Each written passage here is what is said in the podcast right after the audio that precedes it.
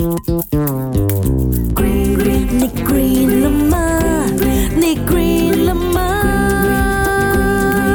నీ గ్రీన్లమ్మా 大家好系酒经理。今天要问的这个问题，我自己也是想来想去都想不明白，为什么我们讲买东西不是买南北呢？这肯定跟我们的历史有一点关系的，有很多种说法的，我就跟你们分享其中两个说法吧。第一个说法就是在古代啊，南宋大学者朱熹，他有一次哦在拜访他的朋友的时候哦，刚好碰到这位哥们啊，手上我就拿着一个菜篮出街了哈。那朱熹心里就很好奇咯，哎，这个。时候你哪个篮子要去哪里呢？啊朋友啊就回答说，哦我要上街买东西啊。然后朱熹就很奇怪，哈买东西怎么不是买南北是买东西的。那他的朋友呢就回答说，不可以啊，我这个篮子只装得下金类和木类的东西，水啊火啊是装不到的啊。你是不是听到一头雾水嘞？如果你对五行啊有点研究的话，那你就会知道金木水火土，它东边呢就代表木，西边就代表金，南边就代表火，